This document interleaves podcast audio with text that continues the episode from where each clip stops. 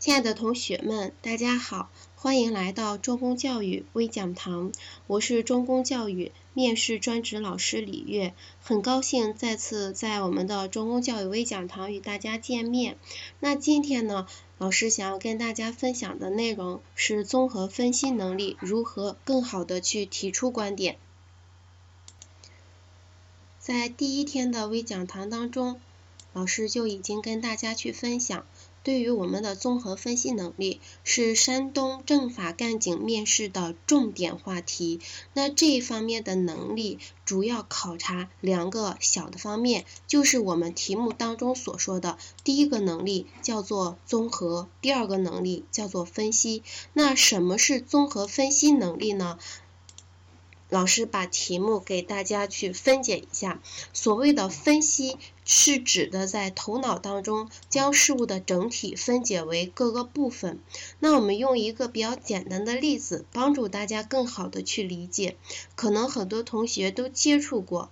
或者说是没有接触过，但是也看过。我们城市当中每天都在投入和进行建筑工作。当我们在建筑的时候，我们也许只是有一砖一瓦，只是有钢筋，只是有水泥，这些东西就是我们去构建一个房屋或者是一栋大厦的。部分，也就是我们对房屋进行分析的话，我们所分析出来的可能只是钢筋，只是水泥，只是一面墙，只是一个窗户。那这是我们的分析。第二个能力叫做综合。所谓的综合，是指在头脑当中将事物的各个部分或各种特征联合为整体。那这就意味着。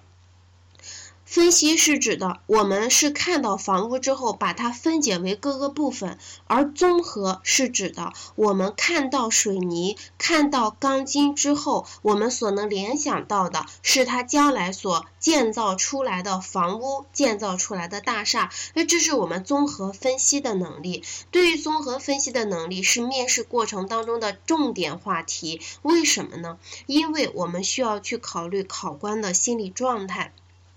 在面试的过程当中，咱们一直在谈的一个话题叫做我们是在为岗位选择合适的人才。那我们所选择的岗位，它不是普通的企业，它也并不是学校的招生，它是为我们的政府部门去选择适合这个岗位的司法工作者、执法工作者。那我们就需要去选拔一些对当前的社会有一定的认知水平的人，而绝对不会去选拔那些一心只读圣贤书、两耳不闻窗外事的书生同学们。所以，对于综合分析能力，就在我们政法干警面试当中非常关键了。也就有了一类专门去考察大家综合分析能力的题目。那这一类题目，我们如何去作答呢？在这里，老师给大家说一下答题的思路。一般来说，我们看到一个问题，首先映入到。头脑当中的肯定是这是一个什么事情，或者是这是一件什么东西。那这就是我们所说的思维过程当中的提出观点是什么。当我们把观点提完了之后，我们最主要的还是要对我们所提的观点进行分析，而这个分析的过程，也就是我们在答题过程当中的论证观点、提出观点、分析观点，不是。我们答题的一个目的，不是我们答题的。最核心的一些要素，因为我们政府在选拔人才的时候，不仅仅是需要有较强综合分析能力的人，更主要的是帮助我们去看到社会当中的问题，并且帮助政府去提出解决问题的意见与方法。所以说，落实观点也是比较重要的。那在这里边，综合分析能力要想更好的去展现给给考官，我们就要把自己思维过程当中的提出观点。论证观观点、落实观点都展示给考官。那论证观点和落实观点，我们有具体的方法。提出观点，老师已经刚才之前的时候也重点去强调了。它是一种综合能力的体现，而这种综合能力是最直接的决定了第一眼让考官知晓我们是不是对当前的社会现象有一定的感知程度。所以提出观点，观点提的好不好，就直接决定了我们对题目把握是否精准，也直接决定了考官对我们打分的一个高低程度。所以提出观点呢，也是我们应该要去重点把握的。那到底该如何去提出观点呢？在考察我们综合分析能力的时候，考官会通过两类题目来考察，一类题目叫做社会现象类，一类题题目叫做哲理类。那我们首先来看一下社会现象类的题目，我们该如何去提出干？提出观点，社会现象类的题目，我们主要的是判断这个社会现象所反映的社会问题，所以我们要想去提出观点，可以有两种方法。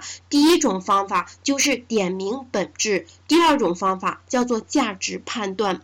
所谓的点明本质，是指的透过题目所说的现象，看到它深层次的，看到它背后的一个主要的问题。那我们有一。一个比较好的方法叫做综合归类。那什么是综合归类呢？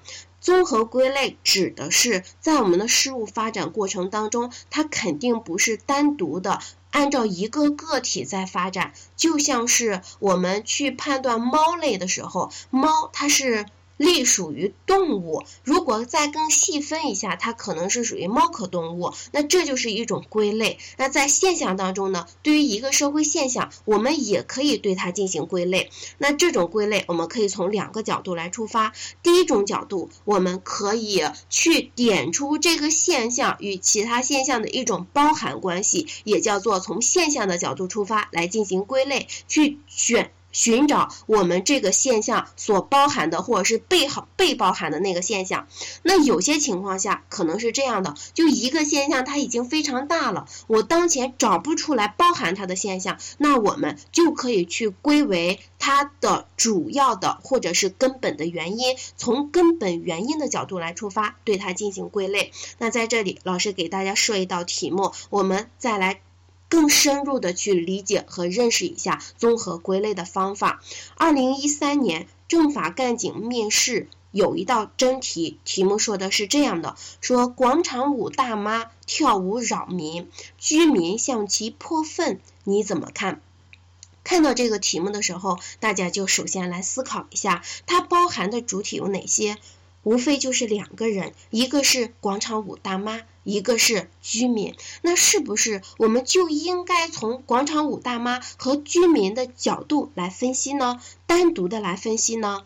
那显然，如果我们单独的从广场舞跳舞跳舞大妈的角度和泼粪居民的角度分别提出观点。提出广场舞大妈扰民的做法是影响了人们的休息，居民呢向广场舞大妈泼粪是一种不文明的举措。那这种观点的提出显然是不够精准的，因为我们一道题目它应该不会去测查两个分别独立的考点，所以我们可以更综合的去。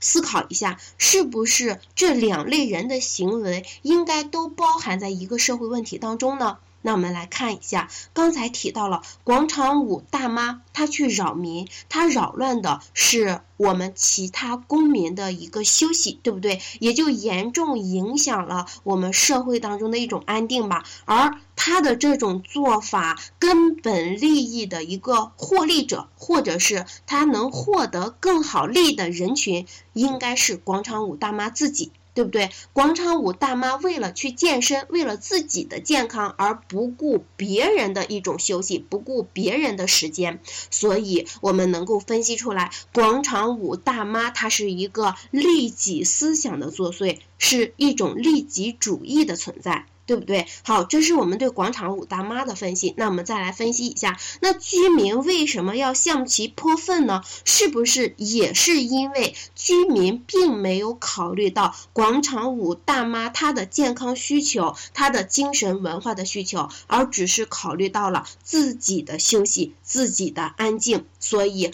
居民向其泼粪，采用这种不文明的行为，更主要的也是站在了自己的角度，所以从。从这个从这两个方面，我们进行分析之后，我们就会去发现了广场舞大妈跳舞扰民，居民向其泼粪，他们共同反映的不是生态的问题，不是经济的问题，更不是政治的问题，而有可能是文化的问题。这种文化所体现出来的就是大家都在主要的维护自己的利益，而维护自己的利益就是我们当前社会当中所。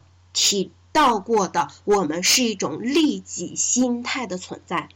啊，因此通过对题目的分析，我们在提出观点的时候，就可以借助于现象归类的方法，去点出广场舞大妈跳舞扰民和居民向其泼粪，看似是两个人不同的行为和举措，但是却共同反映出来，在我们社会当中，大家更多的仍然是去考虑自己的利益需求，是一种社会利己主义的心态的存在和体现。那如果我们能够从这种角度来答题的话，立即在答题的过程当中就把握住了精准度，也就提升了一个高度。面试的当面试当中，肯定就会取得一个比较好的分数了。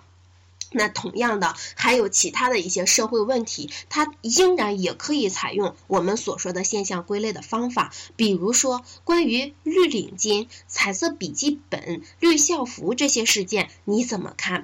那所谓的绿领巾、彩色笔记本和绿校服，如果大家了解这个事件背后的一些事情，可能就会知道，它指的是小学生在上学的时候，会根据学生的成绩差别，对他的领巾进行分类，分为红领巾和绿领巾。可能学习好的学生戴红领巾，学习不好的学生戴绿领巾。那同样的，彩色笔记本也是指的分为红色的笔记本、黄色的笔记本和。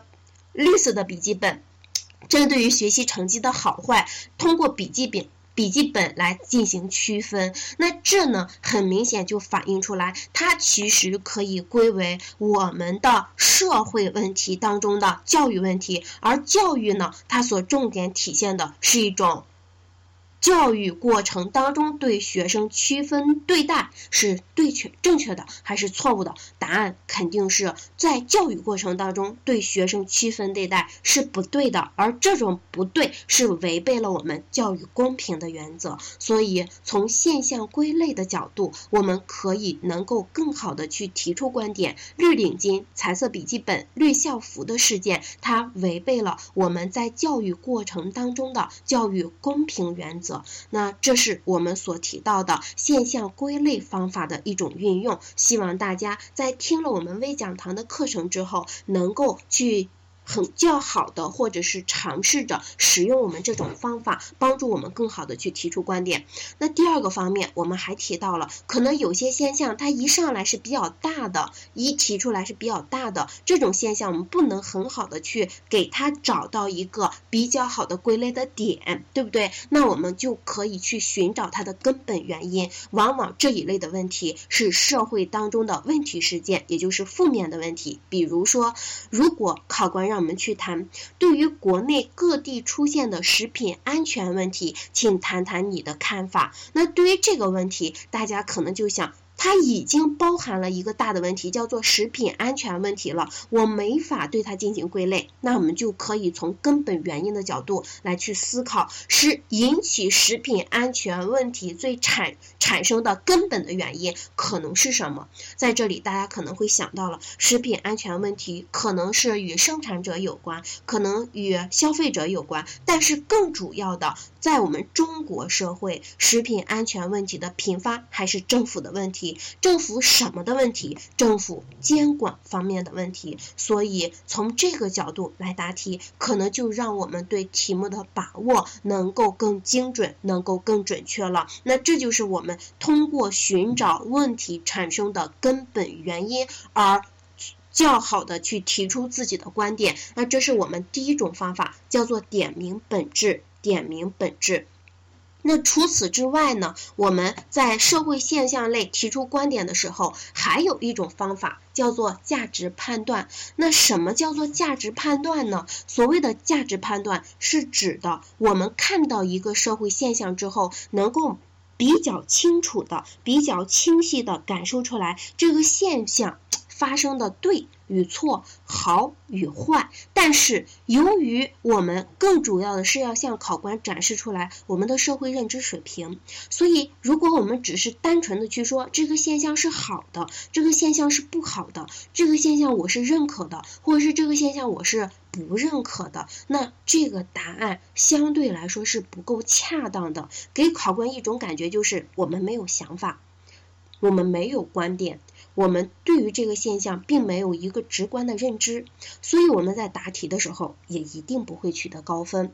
那我们借助于生活当中的经历，又不难去发现，如果我们觉得一件事情好，那很有可能它会给我们未来的发展带来一些积极的意义。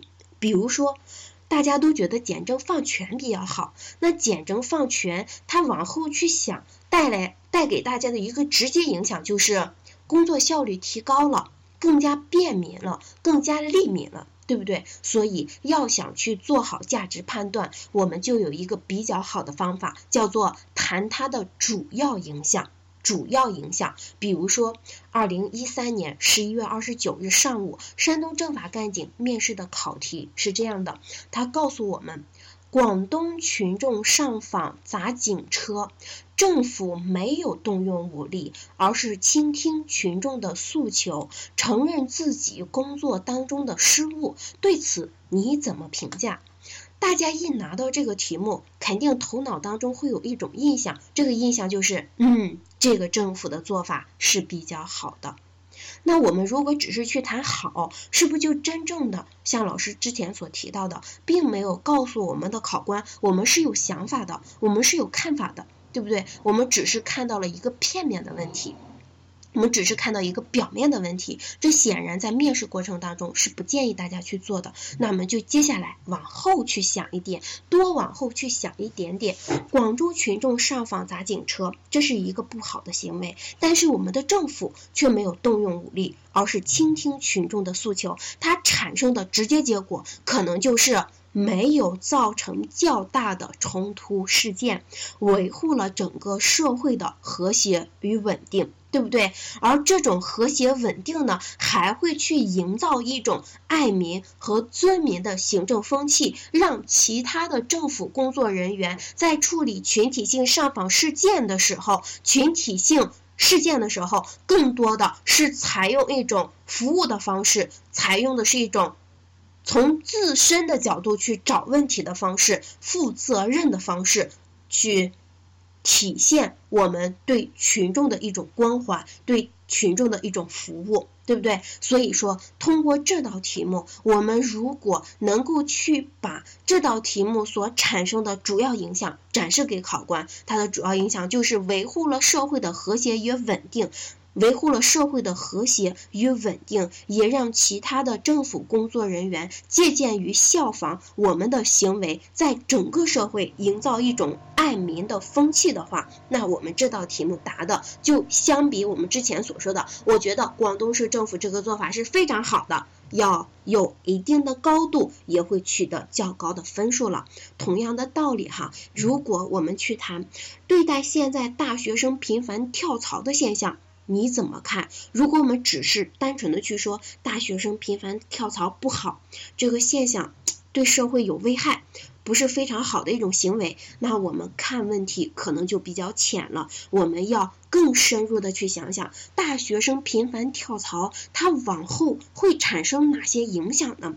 它最直接。它最直接的影响肯定是会影响到学生自己，影响到学生自己的发展，更主要的可能是会影响到学生的诚信问题，也就是破坏了学生自己在企业当中的诚信。那如果我们学生自己的诚信受到影响了，企业再也不相信我们的大学生了，那更直接的是会导致我们社会出现。诚信危机，或者是让我们当前的诚信危机越来越严重。所以，对待现在大学生频繁跳槽的问题，我们要想把它谈得更好的话，那。我们就要把它的主要影响展示给考官，那就是大学生频繁跳槽，不仅仅是影响到学生未来的发展，更主要的可能会加剧我们当前的诚信危机问题。哎，从这个角度出发，可能考官在听我们答题的时候就会眼前一亮了。我们一开始作答题目，我们一开始点明自己的观点，就可以让考官在。给我们打分的时候，就放到一个比较高的成高的水平，比较高的档次。这是我们所谈的，简单的来谈了一下综合分析现象类的题目，我们该如何去提出观点。那第二个大的方面，我们来了解一下，对于综合分析哲理类的题目，我们应该如何更好的去提出观点呢？在这里，老师给大家讲解一种方法，这种方法叫做因果分析。往往我们政法干警在考试的过程当中，他会去考察大家对于哲理故事的理解，而故事。必然就包含了三个方面：第一个，故事是有人物的；第二个，故事是有情节的；第三个，最主要的，故事是有结尾的。所以这就说明了一个故事肯定就包含了一个前因后前因后果。所以我们可以用因果分析的方法进行观点的提取。比方说，我们二零一三年十一月三十日考到了这样一道题目：说动物们啊要去举行一场联谊会。领导秘书呢？狐狸就对驴说：“你的嗓门高，来个独唱吧。”驴说：“我不去，我唱的难听。”狐狸就说：“那你试试做主持人吧。”驴说：“我不去，我形象不好。”狐狸又说：“那你能干什么？那你干什么呢？”驴说：“我只拉磨。”狐狸说：“好吧。”那你就去拉磨嘛。你如何看待驴的做法？对你又有哪些启示呢？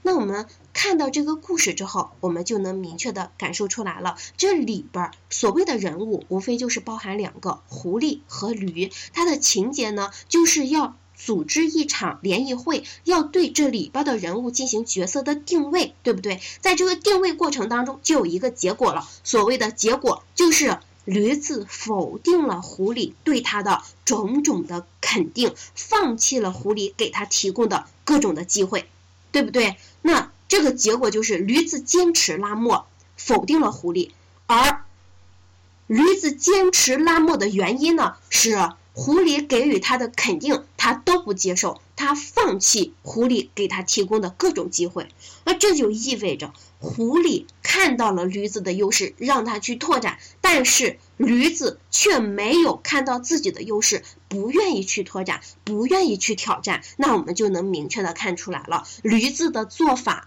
是好的还是不好的？驴子的做法又反映了什么问题呢？当别人认可我们的时候，我们不去接受；当别人给我们提供机会的时候，我们不去抓住这个机会去拓展自己，可能就反映出来了。我们只是关注到了自己当前所做的事情，而忽略掉了我们优势的发展、优势的拓展，而不擅长去创新。这就反映出来，我们的驴子在做事的过程当中，可能不思进取、墨守成规了。墨守成规了，所以通过我们对故事原因和结果的一个分析，我们就能够较好的去提炼出自己的观点。所以呢，大家在未来的答题过程当中，也要尝试着去。运用老师所提出来的综合归类的方法、价值判断的方法、因果分析的方法，对我们的题目核心考点、对我们题目的关键词进行深入的分析。通过分析，提炼出自己的观点，较好的展示给考官。我们的综合能力，综合能力体现的好，分析能力体现的好，那我们在面试过程当中就能够取得一个非常好的分数，在整个面试答题的过程当中就能体现给考官较好的逻辑和条理性。那这是我们今天微讲堂主要给大家讲解的内容，希望能够给大家提供一定的帮助。在这里也祝大家在政法干警面试试的过程当中取得较好的成绩，成功上岸。好，谢谢大家。